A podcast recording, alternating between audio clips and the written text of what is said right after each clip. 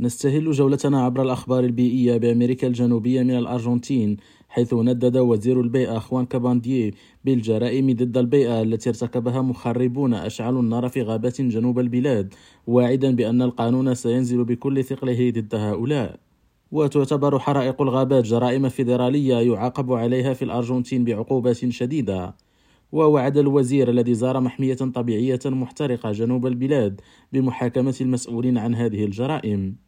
وإلى البرازيل حيث انخفضت إزالة الغابات في منطقة الأمازون البرازيلية بنسبة 61.3% في يناير وهو الشهر الأول لحكومة الرئيس لويس إناسيو لولا دا سيلفا مقارنة بالفترة نفسها من عام 2022 وفقا للبيانات الصادرة يوم الجمعة عن المعهد البرازيلي لأبحاث الفضاء.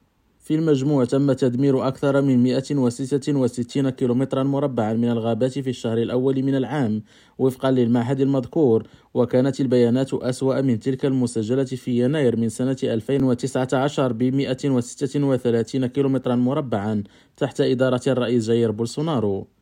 وفي بيان قالت المنظمة غير الحكومية WWF بتقييم بيانات إزالة الغابات في يناير على الرغم من أنها قالت لا يزال من المبكر الحديث عن انعطاف في اتجاه تدمير الغابات.